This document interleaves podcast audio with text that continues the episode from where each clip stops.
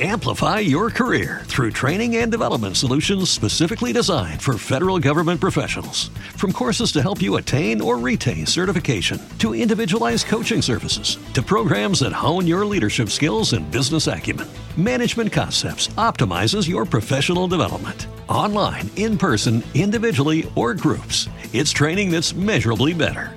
Learn more at managementconcepts.com. That's managementconcepts.com.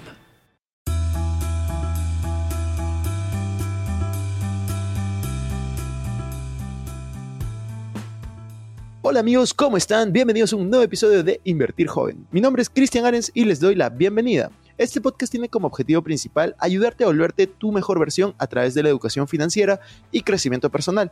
Aquí creemos que si tú logras cambiar tu mentalidad, lograrás cambiar tu realidad.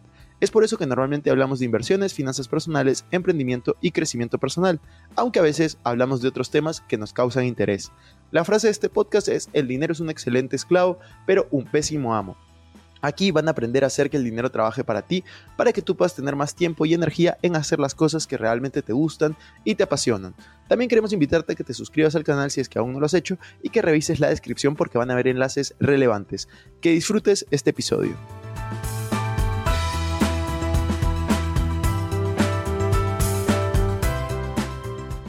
Hola amigos, ¿cómo están? Estoy muy feliz, muy emocionado porque tenemos un súper invitado. Estamos grabando en Lima. Estamos a un día de Circo Experiencia para todas las personas que nos están escuchando luego. Estamos con el gran Mauricio Benoist. ¿Cómo estás, Mauricio? ¿Qué tal, Cristian? Bien, gracias. Encantado de estar por segunda ocasión aquí contigo. En la primera fue online y en esta ya presencial, así que feliz. Feliz de estar aquí en Lima y feliz de estar en tu evento de mañana, que va a ser un éxito. Estamos muy, muy felices, muy emocionados. Ayer estuvimos en el cóctel. ¿Qué tal te pareció la energía de, de ayer? Encantado de la vida, la verdad que eh, para empezar, conocí a, los ponentes que no tenía el gusto y ay, me descubrí varios que, que súper interesantes sus currículos, su historia, sus resultados. Entonces me encantó. Creo que va a ser un evento increíble y la gente fascinante. Eh, ahí andaban todos repartiéndose tarjetas, haciendo networking. me encantó, me encantó la actitud de la gente. Estuvo buenísimo. Yo también la pasé súper bien. Te quería preguntar, justo estábamos viendo este tema. ¿Te acuerdas cuál fue tu primer evento? Al que no el que viste como conferencista, sino el que asististe. Ah, que asistí, sí, claro, no me acuerdo fue uno a, con César Lozano, eh, es un conferencista mexicano muy reconocido. Pagué como 15 dólares, el boleto más barato, y me voló la cabeza porque cuando yo entré a ese lugar había como 2.500 personas. Yo estaba sentado hasta el último lugar y yo me senté y miré la gente dije, ¿cómo puede ser esto? O sea, ¿cómo puede haber tanta gente? Yo no me imaginaba ni si, no sé, no me imaginaba nada porque nunca había entrado a un evento eh, pagado, digamos, eh, tipo conferencia, eran más talleres o cosas así, y me voló la cabeza y dije, quiero ser conferencista, quiero ser como ese señor. Y bien, bien chistoso porque ese día lo decreté y tres años, tres, años después yo estaba haciendo un evento con César Lozano con dos mil y pico de gente. Wow. a, a, mí me pasó algo súper loco que ahora te contaré, pero es parecido. Mi primer evento, ¿cuántos años tenías en ese momento? Cuéntanos el contexto, ¿qué hacías? ¿Cuántos años tenías? Mira, yo tenía más o menos 28 años 28 años, tengo 39. Estoy a punto de cumplir 40, estoy a punto de pasar para el otro lado. Em, estaba buscando oportunidades, estaba tomando cursos, entrenamientos, estaba tratando de emprender. Era una época que estaba muy enfocado en salir de deudas. Eh, ya traía como un mindset, ¿no? De emprendedor. El mindset que, que muchos de los que nosotros nos escuchan lo tienen, pero no tenía el resultado. Claro. O sea, tenía la actitud, pero los resultados todavía no, ¿no? Que, que mucho emprendedor de repente se desespera porque dice, hey, tengo un año metido en esto y todavía nada. Bueno, a mí me pasó lo mismo. Tuve como dos años metido en esto, sin resultados prácticamente. Eh, mejoraba de repente y me bajaba, pero con la actitud, con la actitud, con la actitud. Entonces fui a ese evento, pagué el boleto más barato porque no tenía dinero yo para pagar el más caro. Aunque el más caro era como 40 dólares, tampoco era mucho dinero, pero, pero me atreví y ese día me, me voló la cabeza y dije, yo quiero, quiero ser conferencista. Yo me estaba preparando, pero todo lo que yo estaba estudiando no era para ser entrenador, era para ser emprendedor. Claro. O sea, no sabía yo que quería ser entrenador todavía. Yo lo descubrí como a los 29, 30 años que quería ser eh, entrenador de personas. Wow, buenísimo. Yo, yo me acuerdo la primera conferencia que fui, yo tenía 16 años y fue en mi colegio. Trajeron un conferencista súper conocido en Perú que se llama David Fishman. Y lo trajeron para todos los chicos de cuarta y quinta secundaria. Y yo ese día dije, wow, qué increíble, como todo lo que una persona puede saber y transmitir porque hasta ese momento las únicas personas que yo había escuchado en conferencias eran profesores del colegio, este, cosas así. Y yo decía, hay una diferencia demasiado grande entre un eh, conferencista y un profesor. Eh, entre, entre una oratoria de alguien que gana 800 dólares al mes y alguien que te cobra 10 mil dólares por una conferencia, ¿no? Literal, literal. O sea, la diferencia era otro planeta. Era otro planeta y eso, eso a mí me sorprendió. Y luego comencé a ir a más y más conferencias y yo creo que cada vez que iba a una conferencia me ha cambiado la vida de manera positiva en algún aspecto muy diferente muchas veces. Entonces, cuéntanos un poco cómo te conviertes en conferencista. O sea, ¿qué te llevó? O sea, ya nos quedó claro qué te motivó, pero ¿cuáles fueron los pasos, por ejemplo, para tú convertirte en conferencista? La verdad que se fue dando, la vida se fue dando. Obviamente yo empecé a ver videos de Miguel Ángel Cornejo y lo veía en conferencias y me encantaba. Y después vi a César Lozano y me encantaba. Este, eh, pero la vida se fue dando. Yo empecé a prepararme, a estudiar yo, era profe, yo soy profe de educación física. Sí. Entonces yo hacía, yo trabajaba con escuelas, con niños. Entonces de repente para ganarme un dinero extra, yo cuando venía el verano, yo organizaba campamentos de verano para, no para la escuela, yo le pedía permiso a la, escuela y yo les ofrecía a los papás. Y los papás me los tiraban a los niños siete días y yo me encargaba de ellos, ¿no? Y para mí era un negocio, las vacaciones, eh, yo me ganaba un dinero haciendo campamentos para verano. Entonces me descubrió otro, se me abrió el chip y dije, oye, puedo hacer este evento eh, y lo empecé a organizar en escuelas. Entonces yo iba a las escuelas y les ofrecía organizarles un campamento para niños, me lo llevaba tres días a diferentes lugares, cuatro días, y le hacía dinámicas, actividades, que tenga un propósito. Un día, un empresario que yo era personal trainer de él me dice, oye, ¿por qué no haces eso que haces con los niños, los haces con mi equipo?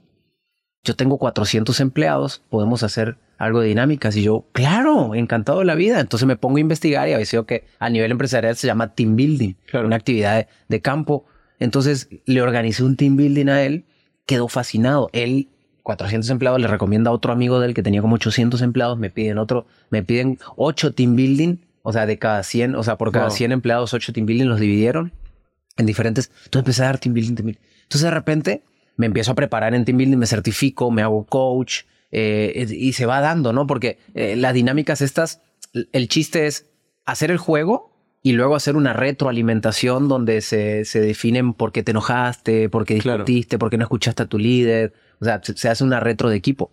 Entonces me empecé a preparar para eso y lo empecé a hacer cada vez mejor. Y de repente me dicen, oye, ¿por qué, ¿por qué no nos das un curso para vender? Pero mis vendedores están mal. Entonces yo lo que hacía era contratar a expertos en ventas y los ponía en las empresas. Entonces me pedían cursos de ventas, de compras, de trabajo en equipo y yo empecé a contratar gente, pero yo me sentaba atrás y tomaba nota de todo y estudiaba todo lo que me decían. Entonces, poco a poco me fui transformando en un capacitador. Me fui metiendo yo a dar cursos en las empresas, me empezó a ir bien. Eh, luego me jala una empresa y me dice, oye, ¿por qué no te vienes como consultor? Y yo, pues va. ¿Cómo se hace, cómo se hace ser consultor? No sé. Entonces lo que hice yo muy inteligente, el contrato lo hice como por 15 mil dólares. Entonces fui, busqué un consultor y le dije, oye, güey, vente, te voy a dar 10 mil dólares. Tú vas a ir conmigo a todas las reuniones y tú me vas a decir qué decir. o sea, el experto soy yo. Claro. O sea, pero tú me vas a decir, sí, me se va. Y yo me los llevaba a todas las reuniones y salíamos, mira, Mau, tienes que supervisar esto, marcar estos indicadores. Yo entraba, oye, hay que marcar estos indicadores y hay que supervisar esto. Pero yo lo tenía al lado mío, me ganaba muy poquito, pero no me importaba porque yo estaba ganando experiencia. Entonces luego ya no necesitaba los consultores, obviamente me empecé a preparar en, diplomados de alta dirección, en entrenamientos ya más, más ejecutivos. Y se fue dando, o sea, se fue dando, me fui metiendo, metiendo, metiendo. Pero ¿qué pasó? Llegó un día que tenía tanto trabajo, Cristian, que soy tan bendecido, pero no tenía vida. Casi me divorcia mi esposa. Llegué un día de viaje y estaba Federico con Antonella, eh, perdón, con Adriana, jugando en el patio, con una, metido Federico en una cubeta. Eh, estaba lloviendo, una cubeta esas chiquitas que usamos para la ropa o sea, una cubeta, metido el niño dentro de la cubeta, estaba bien chiquitito él, jugando eh, con espuma, ella sentada bajo la lluvia. Y yo miro, los miro a los dos, y detrás había una piscina hermosa. Y yo dije, puta, o sea, ellos no necesitan una piscina, ellos necesitan un papá y un esposo. Esa noche yo como que percibí algo. Esa noche me dice mi esposa, me quiero divorciar. Y yo, ¿por porque yo no tengo un esposo, ni Federico tiene un papá. Tú tienes tus sueños, sigue tus sueños, pero aquí te dejamos. Obviamente casi me, me dio el, patatús para atrás.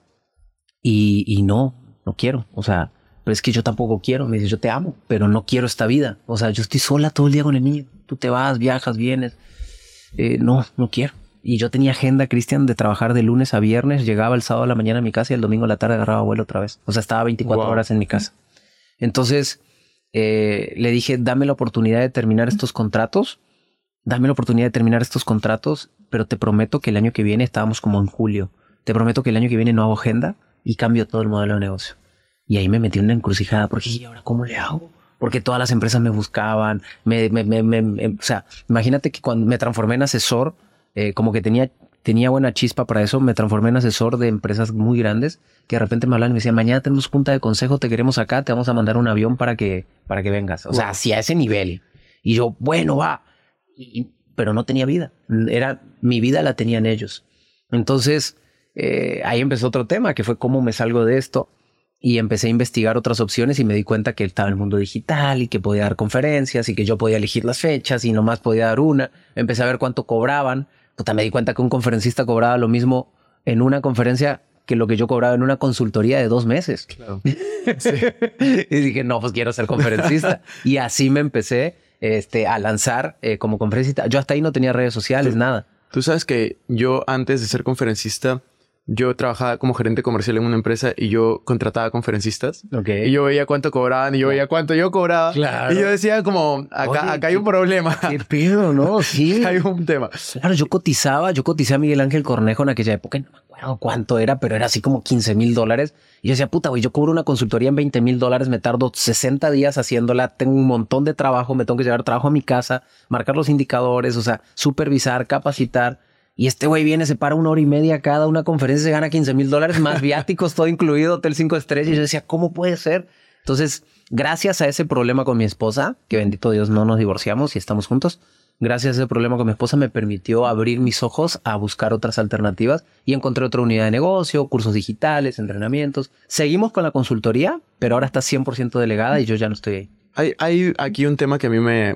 todos se van a llevar de que quieren ser conferencistas. Eh, ahora, vamos a hablar un poco de eso. No, pero di cuántos, cuántos conferencistas pueden en, en Latinoamérica cobran arriba de 10 mil dólares. Yo creo que ni 15. Sí. O sea, son muy poquitos. Son, son, muy poquitos. O, sea, a ver, una cosa es que lo cobren, otra cosa es que se lo paguen, ¿no? Exacto. Porque hay mucho, no, yo cobro 20 mil, sí, güey, pero ¿quién te lo paga? No te lo paga nadie, güey. No, no, es... Que realmente cobren arriba de 10, 15 mil dólares y se los paguen, yo creo no hay ni 15 en Latinoamérica. Y, los que cobran arriba de 15, yo te puedo decir, la mayoría dan muy pocas conferencias al año porque ya no lo, no lo necesitan y están... O sea, yo he conversado contigo, con, eh, un lado con Yoko y con Camilo, es como... No, o sea, claro, porque cuando ya lo que hago yo es, yo ya cobro mucho por decir, güey, si me quieres contratar, voy por este precio, si no, no voy, no hay problema. Entonces me, río cuando de repente pues, yo cobro 15, 20 más o menos, 12 puedo llegar a cobrar, depende del lugar.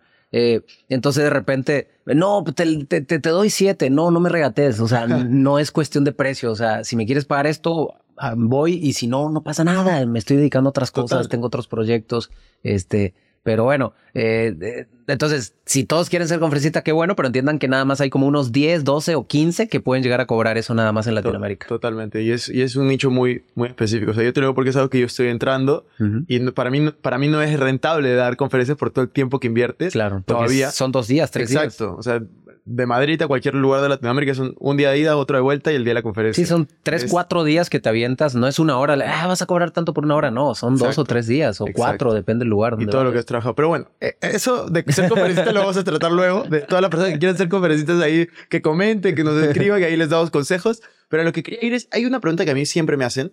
Y yo tengo mi punto de vista, y yo creo que es una, es una pregunta personal en, cual, en la cual todos tienen respuestas diferentes. Son dos preguntas. Una es, ¿crees que existe el balance en la, o, sea, que existe un balance en la vida, o sea, esa palabra de, ah, tengo una vida balanceada, te la voy a poner en contexto. Tú eres padre, tú eres esposo, eh, tú tienes negocios, eres empresario, tú estás muy metido en el fitness también. Entonces, ¿tú crees que existe ese balance? Y si existe, expande, expandamos un poco eso de en qué momento deberías de tenerlo, cómo conseguirlo, etcétera. Así que vamos por ahí. Yo creo que no existe, la verdad. Yo la palabra equilibrio no me gusta. Eh, la uso de repente para que la gente lo entienda, pero ya cuando me meto al curso bien, ya les explico. Yo creo que son etapas. Etapas donde vas a tener mayor enfoque en una cosa o en otra cosa. Es imposible enfocarte en tantas cosas al mismo tiempo. De repente tengo etapas donde estoy menos con mis hijos y tengo etapas donde estoy más con mis hijos, pero debo estar menos en mis negocios.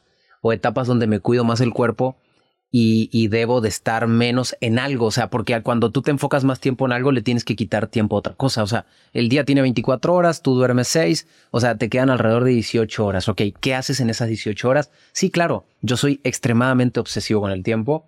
Eh, usé dos relojes mucho tiempo para, para que no se me olvide que la importancia del tiempo tengo todo agendado minuto a minuto. O sea, soy muy obsesivo en esa parte. Tengo eh, secretaria, tengo agente, tengo todas personas que me ayudan a hacer todo más rápido. Sin embargo, eh, creo que el balance, eh, a mí me gusta mucho como lo dice Tony Robbins, eh, lo explica él, eso se lo copia él.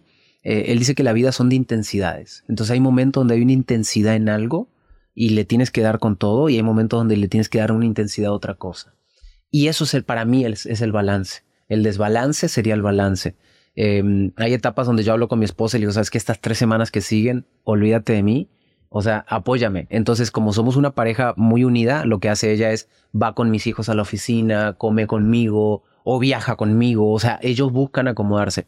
Yo creo que para tener un balance y más en lo familiar, necesitas tener una familia que también se adapte a tu balance, porque si no es imposible. Si, si tienes una pareja o unos hijos que no se adaptan a eso, es muy complicado. Total, yo, a, mí, a mí me hacen la misma pregunta siempre, Cristian, ¿cómo es el balance de la vida? No sé qué. Y yo, yo siempre digo, yo, yo no creo que tenga un balance. O sea, yo, yo, por ejemplo, estoy en un momento de mi vida que estoy en un momento de workaholic. Estoy soltero, estoy workaholic, estoy enfocado en mis negocios, creando cosas. Y yo digo como, a ver, no, no tengo un balance. O sea, yo trabajo de lunes a domingo y por ahí el sábado me lo doy a veces libre y, y ya está. Pero es, o sea, no, yo no sugiero a nadie que lo haga, es algo que yo he decidido que quiero hacer ahora. Pero ¿por qué no? Es que, es que ¿sabes qué, Cristian? Hoy, hoy, hay una ideología muy tonta de, de que, ay, te, tengo que trabajar poco, la vida de, de, emprendedor este viajero que disfruta, pero ¿por qué? O sea, ¿por qué? ¿Por qué, ¿Por qué no? O sea, ¿qué tiene de malo trabajar mucho si trabajar es hermoso? O sea, eh, están como, eh, trabajar apesta, ¿no? No, no apesta. O sea, ¿sabes lo que apesta estar todo el día tirado en la playa? O sea, ¿qué vas a hacer? Tu vida no tiene sentido. Si te gusta, chingón, felicidades. Pero yo en lo personal, para mí, yo me lo he cuestionado mucho, no tiene nada de malo trabajar mucho, yo trabajo muchísimo pero lo que sí tiene algo de malo de repente es olvidarte de otras cosas importantes. Y ahí es donde tenemos que cuidar. Y tú sabes algo, algo que yo he visto mucho es las personas con las que yo me he rodeado, que tienen mayor éxito financiero, mayor éxito en algún nicho, todas tienen algo en común y es, tienen un propósito. O sea, todas tienen un propósito claro y saben de que van a trabajar hasta el día que se mueran, porque, pero no porque tienen que trabajar, sino porque les encanta lo que hacen. Entonces, aquí viene otra pregunta que me gustaría hacerte y es, ¿Cómo una persona puede encontrar su propósito desde tu punto de vista? Yo creo que, a ver, definamos... ¿O cómo, lo encontraste tú? Definamos propósito primero, ¿no? Porque de repente creen, la gente cree que un propósito es algo que cae del cielo y que se llena en tu corazón y que lo... No, no, el propósito simplemente es una acción repetida en algo que te guste mucho. O sea, porque ¿cómo vas a encontrar? O sea, a ver, ¿cómo yo puedo saber si mi propósito es ser astronauta si en mi vida supe lo que es ser astronauta? ¿Me entiendes? O sea, no puede, no existe en mi mapa mental la posibilidad de ser un astronauta. Entonces, mi propósito va a ser algo que yo ya vi, que yo ya conocí. Si yo no lo veo y no lo conozco, no puede existir en mi propósito. Entonces, partamos desde ahí. Tu propósito está sesgado a lo que conoces. Para, entonces, para mí el propósito simplemente es encontrar algo que realmente cuando lo hagas te apasione. Porque la gente dice, ¿cómo encuentro mi propósito? Pues ponte a jalar, cabrón. Ponte a vender carros, casas, viajes, eh, ponte a dar cursos, ponte a hacer lo que quieras. Y de repente vas a decir, Epe, esto me gusta, esto me agrada, esto me hace sentir bien. Pero tampoco caigamos en todo me gusta. Por ejemplo, a mí me encanta dar conferencias. Yo, si encontrara un eh, un, tubo mágico, esos que te trasladan el tiempo así, que apareces en un minuto, que no existen, va, pero que, que, yo pueda estar en un minuto en Lima y en un minuto en Medellín y un minuto en Buenos Aires y un minuto en Miami, yo te doy 50 conferencias al año. O sea, ¿me entiendes? Porque me encanta. Pero de repente es que me encanta dar conferencias, sí, pero ¿sabes todo lo que tienes que hacer para dar conferencias? ¿Sabes todo lo que hay que pasar detrás? O sea, la cantidad de dinero que tienes que invertir en tu conocimiento, el libro, los libros que tienes que escribir fallando un montón, la cantidad de videos que tienes que grabar para contenidos, esos son cinco videos diarios, la cantidad de gente que tienes que tener contratada en tu empresa para que te manejen la marca, para que te ayuden, para que te empujen, los productores, o sea, eh, ¿realmente te gusta? O sea, a mí me gusta dar conferencias, pero honestamente grabar videos a mí no me gusta. O sea, siendo bien honesto, no lo elijo, lo hago pero no lo elijo. Si pudiera elegir, no grabara ningún video. Yo sería feliz sin grabar ningún video, sin grabar ninguna historia. O sea, sería muy feliz. Total, total. Pero lo hago porque es parte de mi trabajo. Entonces, entendamos que el propósito es una acción repetida en algo que te gusta, pero entiende que dentro de eso que te gusta van a haber un montón de cosas que odias y te caga.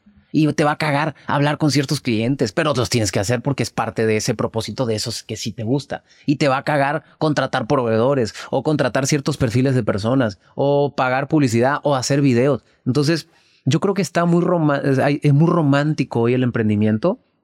Y no estoy de acuerdo con eso de que el emprendimiento para que seas libre financieramente, güey, vas a tardar 11 años en ser libre financieramente, 7 años, o sea, dale duro. Eh, y que trabajes desde la playa y que eh, estos emprendedores viajeros y, híjole, o sea, creo que sí puedes trabajar desde la playa, pero vas a trabajar un montón. O sea, si quieres realmente exitoso, vas a trabajar un montón. A, mí me pasó que, que yo estaba viviendo en Miami seis meses y mi hermana viene a visitarme una semana. vino, vino, una semana y luego se fue a esquiar y luego vino otra semana. No pudiste hacer nada con ella. Y yo, yo le decía, y mi hermana me veía y decía, no puedo creer, yo vivía en un piso 26 con vista a la playa. Me decía, no puedo creerlo, no vas a la playa nunca. yo, no, porque aquí trabajo. O sea, como que yo trabajo desde mi casa. Claro. Entonces iba como solo un día a la semana con ella y me decía, no puedo creer que estás en la playa al frente y, no vayas. Y yo, Pau, es que no es el tengo que trabajar, o sea, estoy construyendo. No es mi momento. Y, y, eso pasa, pasa mucho, o sea, porque claro, yo publico una foto, yo simplemente salía a mi balcón, le daba una foto la playa y decía, ah, qué buena vida de estar ahí. Yo, mentira, estaba trabajando en el sofá todo La gente cree que estás fumando un puro, tomando un mojito, güey, y rascándote un, bueno, ahí.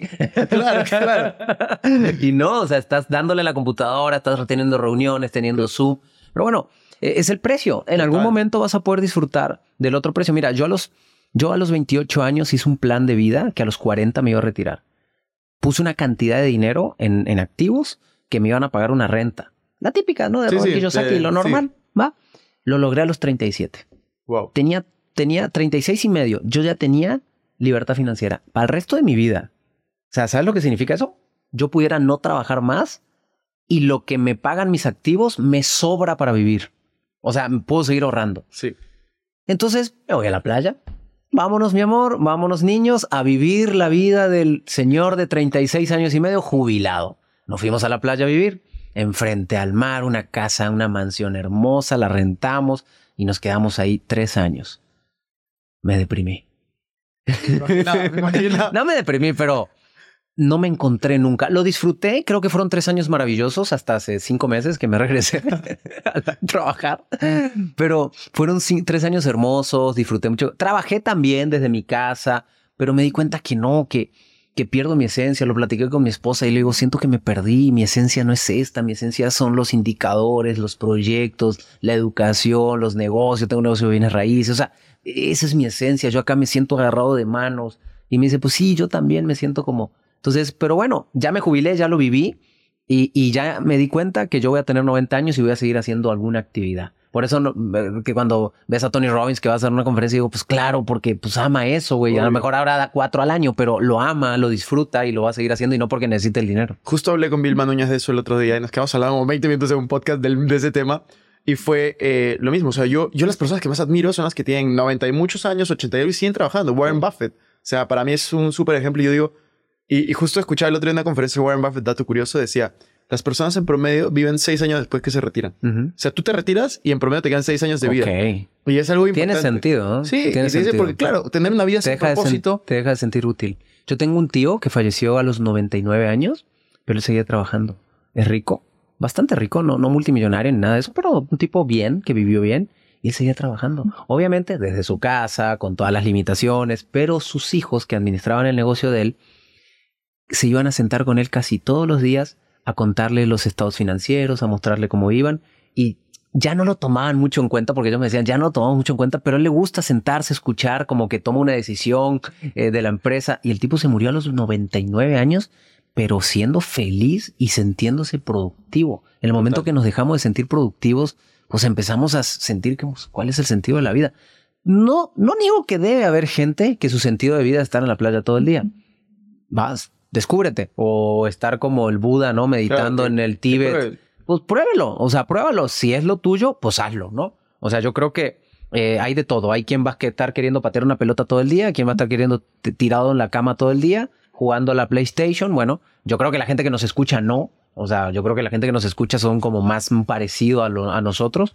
eh, pero, pero búscalo, inténtalo. O sea, la idea que tengas del emprendimiento, inténtalo. Y después te darás cuenta si eso no es. Y ahí vas a descubrir tu propósito. Y, y la típica que tú dices, yo, yo siempre pregunto en mis conferencias, tienes que responderte una pregunta y es, ¿qué harías si es que el tiempo y el dinero no fueran un problema para ti? Y todos te responden siempre, viajar, Viajar. eh, tiempo libre. Y yo les digo, piensen algo, más porque esos se van a aburrir después de un año o tres, pero se van a aburrir Sí, de ya todas después te das maneras. cuenta que... Pero lo tienes que vivir. O sea, al Sí, fin y al no, cabo... tienes que probarlo. O sea, eh, este, es como un poco soberbio decir, no, ya después no lo vas a disfrutar. Pues tienes que vivirlo. Porque Total. lo disfrutas mucho, pero después te das cuenta que también hay otras cosas.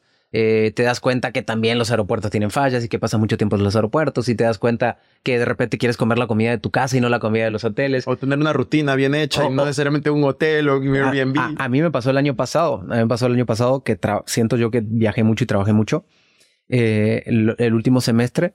Y este semestre yo organicé un evento solo que lo hice en México y este que me invitaste tú, que no lo organicé sino hace un mes, me dijiste Claro. ven y yo pues dale voy, pero no he hecho eventos por lo mismo porque extrañaba mi rutina. Totalmente. No, no me podía, no tenía un horario para levantarme. Un día estaba en un país, otro día en otro país. Eh, las comidas. Quería comer en mi casa, quería mi rutina, quería mi cama, quería levantarme, echarme un café y mirar mi patio y saludar a mi hijo y llevarlo a la escuela, ¿me entiendes? O sea, pero bueno, lo tienes que vivir emprendedor.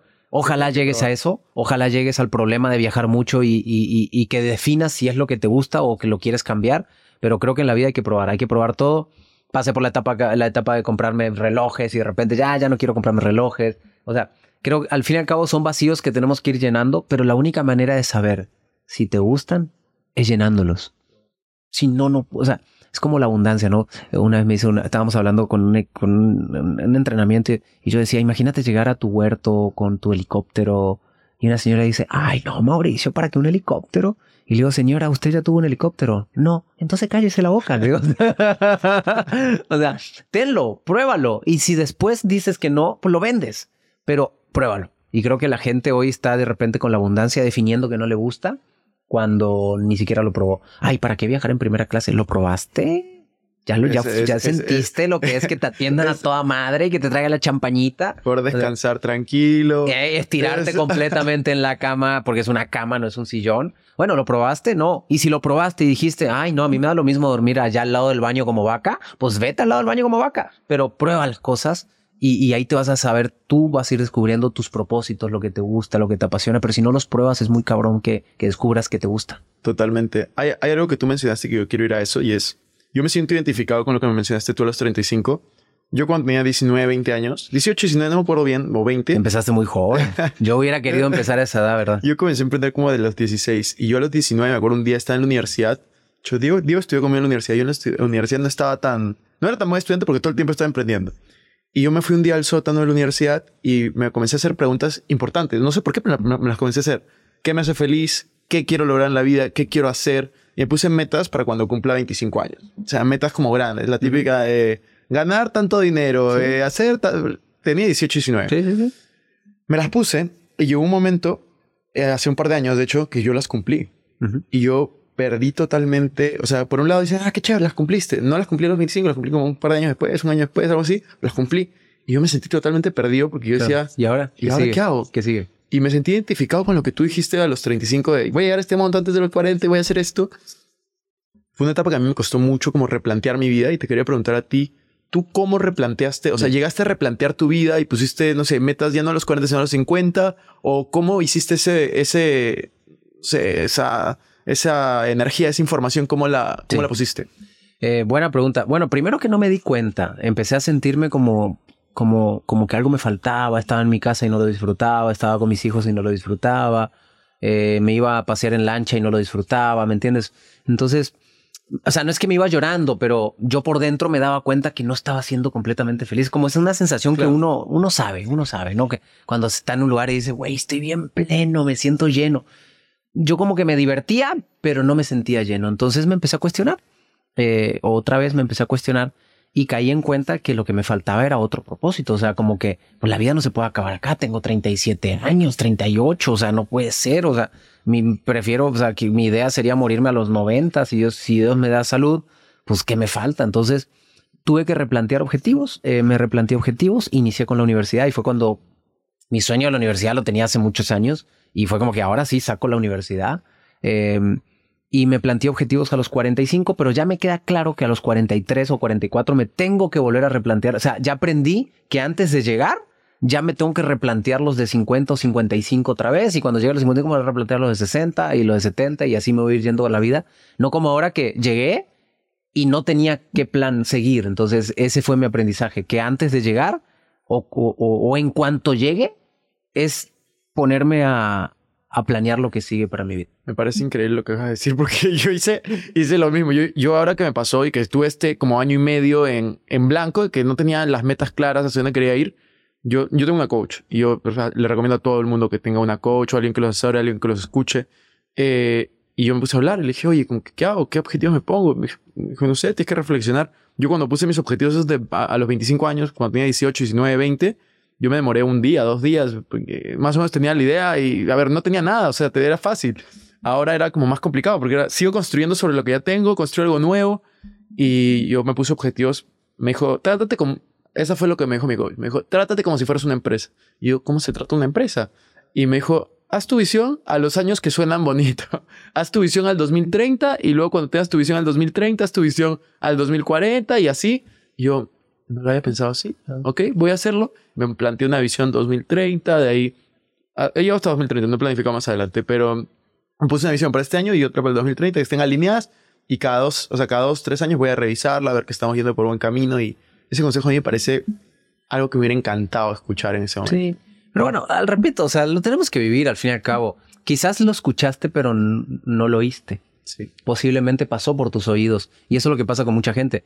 Cuando estamos enfocados en otra cosa, pasa información que no escucha. Eh, este mensaje que estamos haciendo van a conectar muchas personas que están pasando una situación igual. Pero el que está luchando por salir adelante va a decir que aburrido este pedazo y lo va a adelantar. Porque así es. O sea, eh, y, y tenemos que entender que pasó mucha información por nosotros, pero tu cerebro escucha lo que en ese momento te interesa escuchar. Yo estoy seguro que yo lo había escuchado, pero no lo, no lo oí. O, más bien, lo oí, pero mejor, lo oí, pero no lo escuché, o sea, no, no penetró, no, no, penetró en mi cuerpo, en mi ser. Entonces, creo que, que, que, tenemos que aprender. Es difícil de repente aprender en el ojo ajeno. Eh, eh, hay que ser muy maduro para aprender en el ojo ajeno porque tienes que vivir con una, con una especie de humildad diaria sin pensar en tus necesidades. Porque yo para poder escucharte a ti, tengo que dejar de pensar en mis necesidades y escucharte, de verdad. Ser un coach es complicado. O sea, es, es eh, si voy a trabajar contigo es, me tengo que vaciar para escucharte de verdad, ni no con mis necesidades, sino con tus necesidades. Y lo mismo pasa eh, en la vida. Si, si somos humildes, aprendemos a escuchar con las, con, tus, con las necesidades del otro y te vuelves como, como que aprendes a escuchar mucho más. Entonces, mi consejo de esto es, o mi aprendizaje de esto es, bajo mi, mi, mi soberbia, mi prepotencia y todos los días trato de escuchar con el corazón abierto porque no sé qué va a pasar y siempre hay mensajes interesantes que llegan. Total. Ya, ya para ir eh, avanzando en el podcast, quiero hacer una pregunta que me hicieron ayer. Me lo hizo una, dos personas me lo hicieron. Me pareció súper interesante. La respondí y después se le presenté a dos personas para que conteste esta pregunta también. Eh, creo que no te la llegaron a hacer, así que quiero traspasarte. Leer una, voy a poner contexto. Una persona que le siendo, bueno, entre comillas, para los que no me ven, muy bien económicamente dentro de su entorno de los que más gana. Voy a poner cifras que me mencionaron, pero... Pues sí, si nadie sabe quién es igual. Sí, voy a poner las cifras. Imagínate, está ganando 10 mil dólares al mes. Eh, vive en una provincia de Perú, lo cual es bastante dinero para su entorno. Es, es, barato eh, vivir ahí, digamos. Es barato vivir ahí, está ganando 10 mil dólares por mes y me tiene 20, muchos años, 27, 28, 29, no sé, no me acuerdo.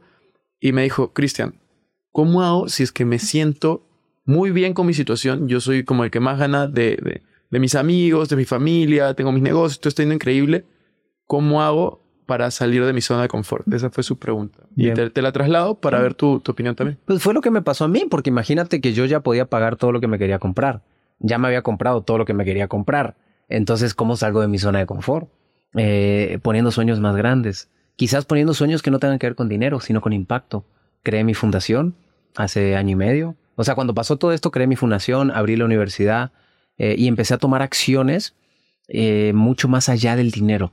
Oh, claro que te puedes poner metas financieras, también se valen. De repente, pues bueno, ahora quiero mm, vivir en estas casas, o quiero volar en estos aviones, o quiero eh, dormir en estos hoteles que también sirven. pero creo que cuando ya cumples como tu expectativa financiera, puedes pensar en, en varios tipos de propósitos, propósitos de lujos y propósitos que vayan más allá del lujo, quizás de impacto, quizás de logros. Eh, yo me propuse impactar más en la gente. Eh, yo estoy más activo hoy en redes sociales cuando menos necesito. O sea, es, o sea financieramente me refiero, ¿no? Pero, pero más necesito porque ahora tengo un hambre, pero mucho más allá que tenga que ver con el dinero, como en otros momentos que, que era, ah, tengo que vender y tengo que, me tienen que contratar en una conferencia. Entonces yo creo que esa manera la podemos resolver poniéndote metas más ambiciosas que tengan que ver con las finanzas eh, y, y, conocer gente que gane mucho más que 10 mil dólares para que te abra la cabeza y digas, ay, no, no es tanto.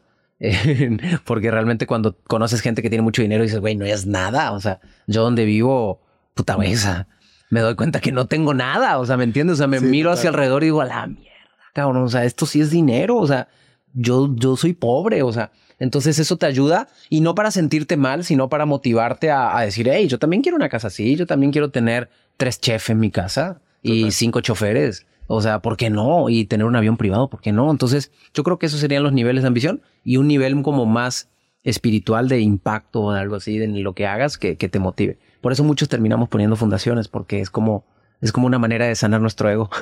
sí.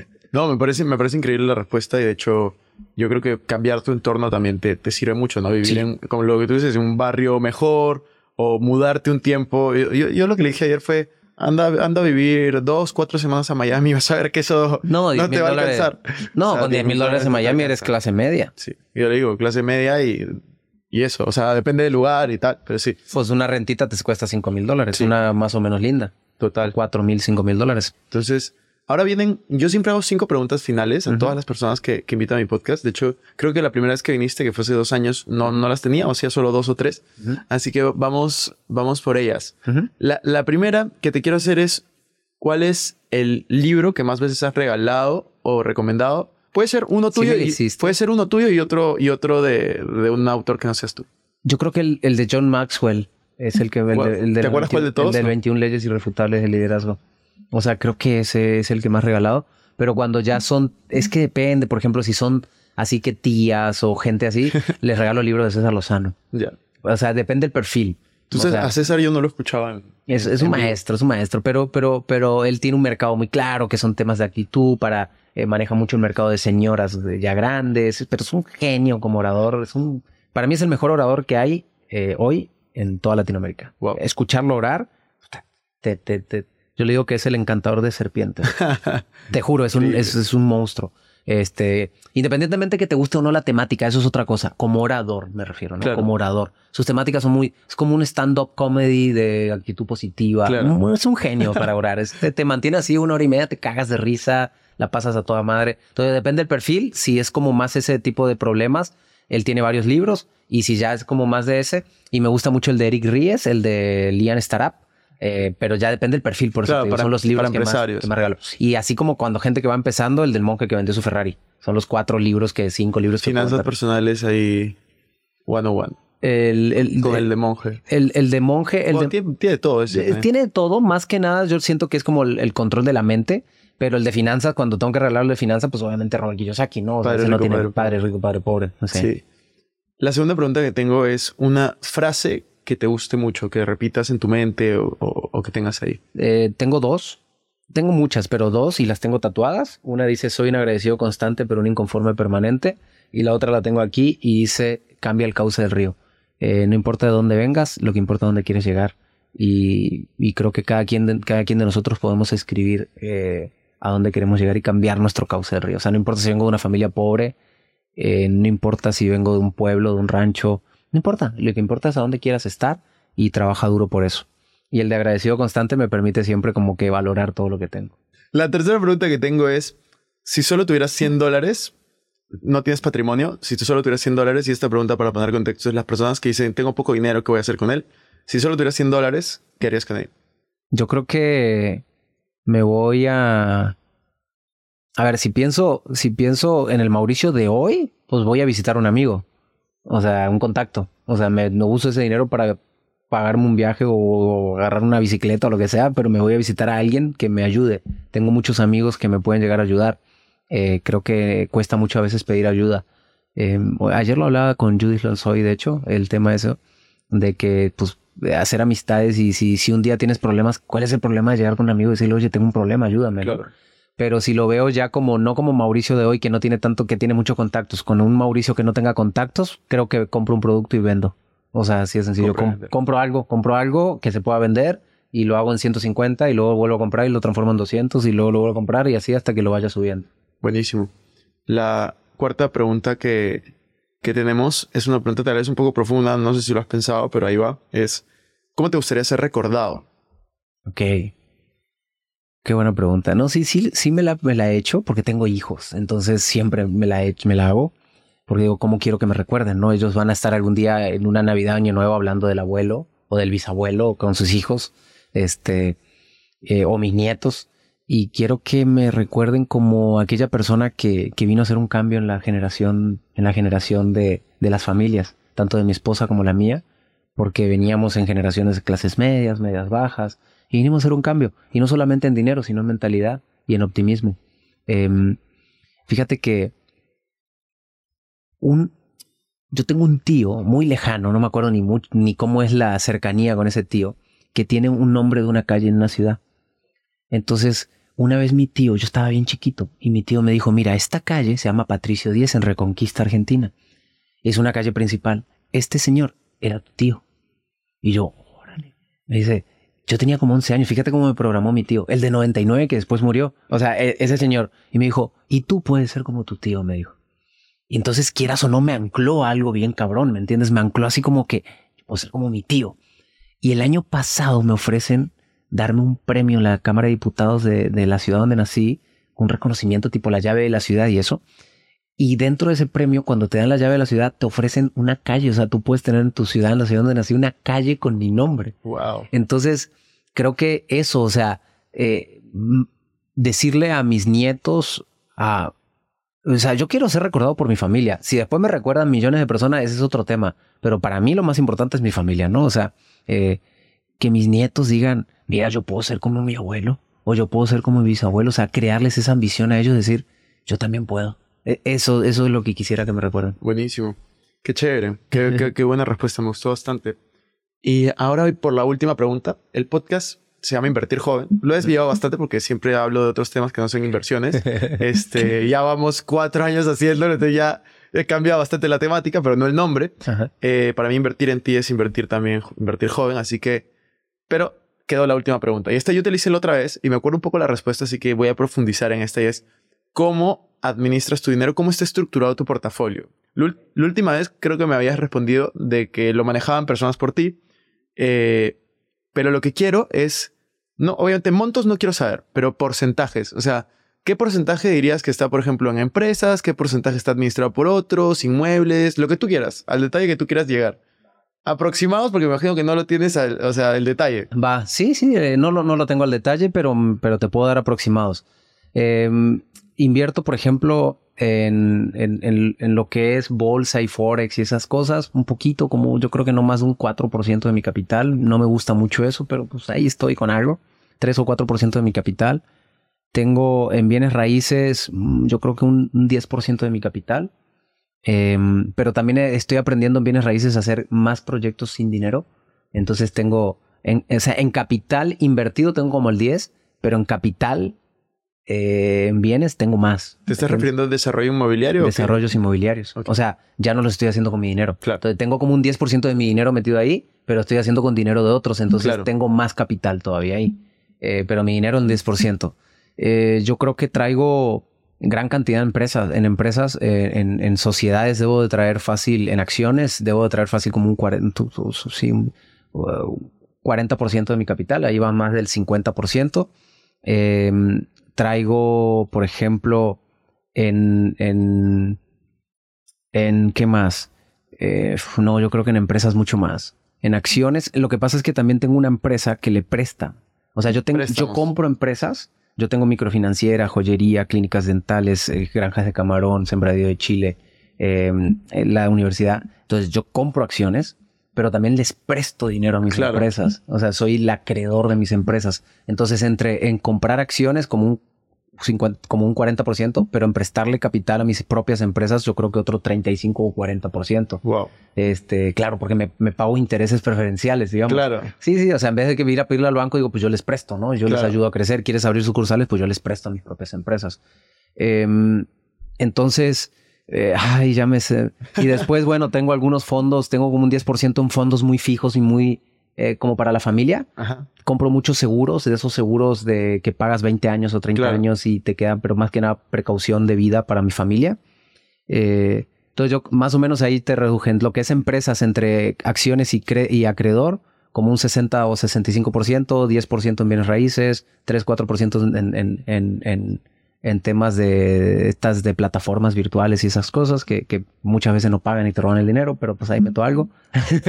Siempre de repente en algunas ganas. Em, y el resto ya un poco más sólido, ¿no? En, un patrimonio personal para mí, algunas casitas em, y algunos fondos que no tienen riesgo. Eh, hay unos eh, bancos y cosas así. Claro, estilo, estilo, me imagino CETES o... Sí, ajá, súper sólido. CETES. Eh... CETES, para los que no saben, porque es palabra de México, es eh, como bonos gubernamentales, bonos, de gobierno. Bonos de gobierno que nunca pueden quebrar porque nunca va a quebrar el gobierno. Este, bueno, algunos gobiernos sí, pero el de México está muy lejos. Entonces son muy seguros, son más seguros que el banco porque el banco puede quebrar y, y, si tú tienes, el, para que sepas, si tú tienes en el banco más de 250 mil dólares, el banco nada más como seguro te va a pagar 250 mil dólares. Si tú tienes un millón, valiste madre. Eso, eso es en México y en Estados Unidos. En Perú es 100 mil. Perú es 100 mil dólares. Sí, yo creo que en Estado de México es 150 mil. En Perú no es 100 mil dólares, es 100 mil soles. 100 mil soles, que es como 30 mil dólares. Ah, no, bueno, en México creo que son como 150 mil dólares este, en México y en Estados Unidos un poquito más. Entonces lo metes en CETES te dan un rendimiento muy chiquito, pero es muy sólido. Entonces ahí estás protegido y es, para, es como la herencia de mi familia y todo lo otro puedo jugar y lo puedo arriesgar y, y puedo ir y venir y comprar y dejar y, pero, pero me gustan mucho las empresas. Yo donde más invierto es en empresas. Sí, totalmente. Mauricio, muchísimas gracias por tu tiempo. Le pasado súper bien. Creo que hemos aprendido bastante. ¿Algo que quieras decir para, para cerrar con este episodio ya?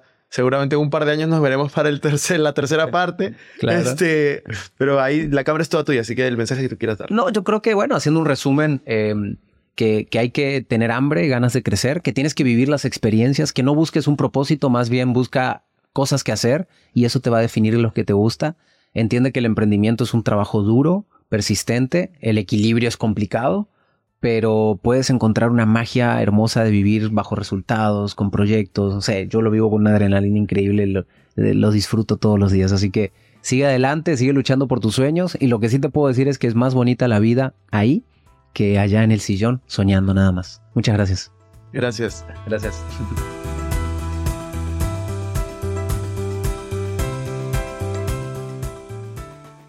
Bueno amigos, eso fue todo por este episodio. No me quiero ir sin antes invitarte a que te suscribas a mi canal de YouTube. Me puedes encontrar como Christian Arens. En la descripción van a encontrar los links para estar conectados en mis demás redes sociales también. No se olviden de visitar nuestra página web invertirjoven.com, donde van a encontrar información de finanzas personales, inversiones y emprendimiento. También nuestra web arenschristian.com, donde encontrarán información de mis conferencias, libros y cursos. Recuerda que si te gustó este episodio, sería genial que te suscribas, dejes un review con 5 estrellas y compartas el episodio para poder ayudar a más personas. Gracias por estar aquí conmigo. Es hasta la próxima semana y recuerda que la frase de este programa es, el dinero es un excelente esclavo, pero un pésimo amo. Chao, chao.